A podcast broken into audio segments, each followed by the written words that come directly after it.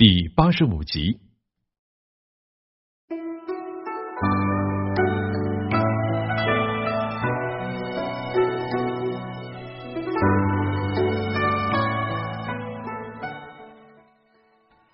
番阳湖中屡屡盗抢，尽是宁王府所为，百姓是乐声四起。吕飞屡劝朱宸濠不听，反而是叛谋一急。江西按察巡抚许奎已经闻到了血雨腥风即将到来，密遣人到北京，将文天祥集赠给兵部尚书王琼，但无只字书信。文天祥，江西吉安人，抗元名臣，宁死不降。文天祥一首《过零丁洋》流传千古。王琼读道：“人生自古谁无死，留取丹心照汗青。”王琼不禁泪下。王军又想到了本朝名臣于谦的石灰吟：“粉身碎骨全不怕，要留清白在人间。”王琼叹道：“许县父要成为文天祥呀！”转眼到了正德十四年，宁王朱宸濠已经招募盗贼，乡勇五万人，天天在教场里练兵。而宁王府中也并非完全是朱宸濠的同党，内官程宣、刘良等人负荆揭发。朱宸濠的不法之事，朱宸濠大怒，遣派谋士刘吉贿赂锦衣卫指挥使钱宁等人。结果呢，不仅未问他的罪，反而呢将检举者严顺、啊程轩、刘良等人发往充军了。这朱宸濠怀疑宁王府的成凤周仪是严顺等人的幕后指使者，就密令张茂、齐彦明等人呢扮成盗贼，把周仪及其家属六十多人全部杀害。并且杀害了内官查武等数百人。兵部尚书王琼闻报，立即督责江西训兵戒备，又以周仪之死为由，责令江西严捕盗贼。这宁王朱宸濠也感觉出风声甚紧，如果不及早起事，势必被朝廷拿下。朱宸濠与李世石、刘养正、刘基等人的秘密商议一番，便约定八月相识，江西百官接近考场之时，举兵反叛。朱宸濠有意拉拢南赣巡抚王阳明，遣刘吉前去赣州，约王阳明到南昌相聚。这半年之前呢，王阳明的祖母曾氏去世呢，王阳明极为悲痛，接着肺痨又犯了，咳嗽不已。等身体稍微好一些，刘吉就到来了。王阳明因为境内平定，便带着门生纪元亨前去南昌拜见宁王朱宸濠。朱宸濠留王阳明宴饮，正巧李世石也在。彼此谈论政事。李世石说：“南赣数年巨寇被王府台一并肃清，远近惊叹呀！人人视王府台如神明，可惜啊，事乱如此，没有汤武。”王阳明清楚，这汤武就是指历史上的商汤和周武王。这李世石的话，分别是说当今正德皇帝荒淫。王阳明虽有大才大功，但是却没有得到一个英明的皇帝的赏识。李世石的话深层之意是刺激王阳明辅佐宁王朱宸濠反叛。王阳明理解李世石的话中之话，王阳明没有因为李世石的赞美而一味的附和。这王阳明回答道：“即使有汤武，也要有夷吕啊。这夷吕是谁呢？就是辅佐商汤的伊尹和辅佐周武王的吕望，也就是姜子牙。”王阳明分明是说，即使有人想反叛，也不会有人辅佐的。宁王朱宸濠说：“哎呀，有了汤武，必定会有伊吕的。”王阳明反驳道：“有了伊吕，必定会有夷齐。这夷齐呢，就是不食周历，饿死在寿阳山的伯夷、叔齐。”王阳明提到夷齐，分明是在暗示朱宸濠：假若某个人想反叛，即使有几个相随从的人。但也会有不随从的人，还有起兵平叛的人。朱宸濠、李世石和王阳明之间是彼此针锋相对，这些暗语呢，三个人心里都很明白。朱宸濠明白王阳明是不肯相从，一时也是无可奈何。离开宁王府呢，王阳明无意间碰到了齐彦明，立刻这王阳明就记起了这个宁王府的人员就是自己贵州农场市河北盗贼齐彦明。这王阳明举手向齐彦明打了一个招呼，随即离开，回到公馆去了。朱宸濠送走王阳明，便问齐彦明说：“这刚才王府台向你打招呼，你认识他吗？”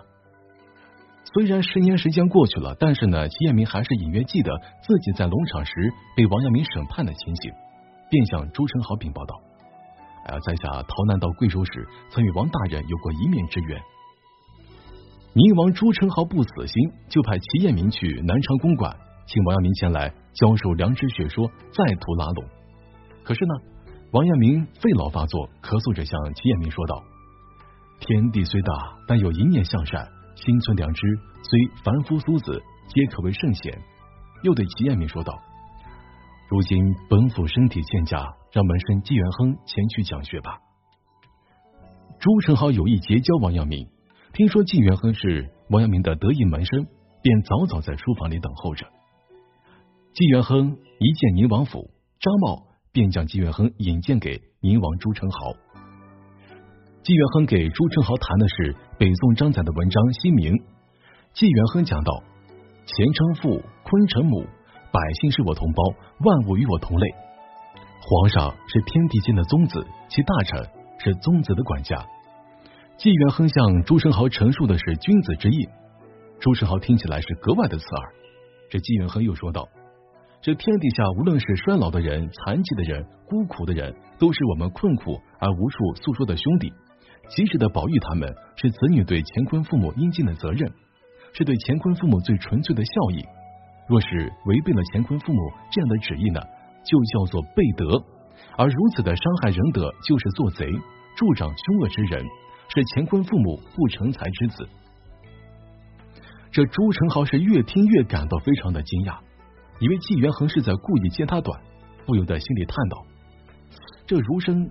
竟然有这么大胆子和勇气写《西明》这篇文章来讽刺顾家。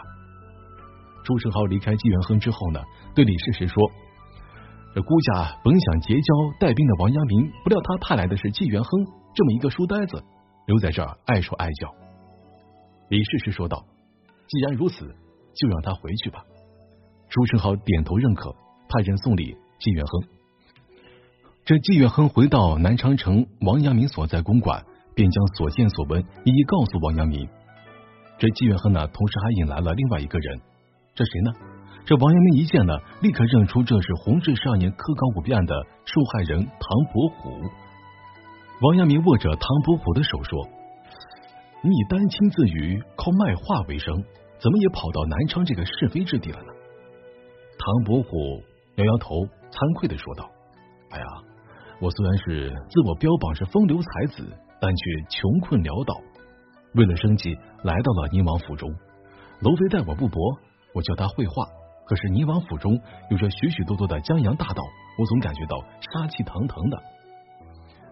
王阳明说道：“不能为圣人，也不能来与江洋大盗同流合污啊。”唐伯虎说道：“我正是有这个想法，所以来禀告府台大人您。现在宁王府圈养了足足五万人的武装。”而有些人呢，就是刚刚被王府台打败的，逃到南昌的南赣山匪。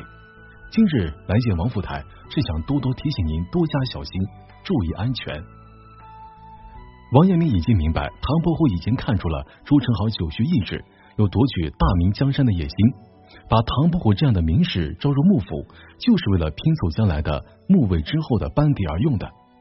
于是呢，唐伯虎说道：“哎呀，我已死过数次了。”心中自有分寸，你也多保重吧。你也多保重吧。你老家有一个叫做孙武的人，孙武有个后人叫孙膑，你用他们的谋略，一定能够化险为夷。唐伯虎本是疏离政治的人，自然不肯陷入到宁王篡位这样的政治阴谋当中。唐伯虎焦虑不安，听完王阳明所言，立刻明白如何逃离宁王府这个虎穴了。唐伯虎起身告辞。王阳明向唐伯虎说道：“如果你见了娄妃，一定向他说道，阳明一直记得娄亮先生的教诲，圣人必可学而至。”唐伯虎点头离开。在宁王府中呢，娄妃喜欢画画，尤其是非常喜欢画仕女图。而在仕女画当中呢，唐伯虎无疑是大明朝数一数二的画师。这日上午呢，娄妃又派婢女将唐伯虎请来指教。唐伯虎看了看之后说：“娘娘的工笔人物画确实不错，一个个仕女明眸、皓齿、红颜、粉颊。那如果让在下指点一二呢？我就说注重线条精细啊，颜色华丽。对于面部呢，要突出仕女的浓妆艳抹；对于纹理呢，要用细劲流畅的粗线条，是以浓艳的色彩，显得楼罗绚烂。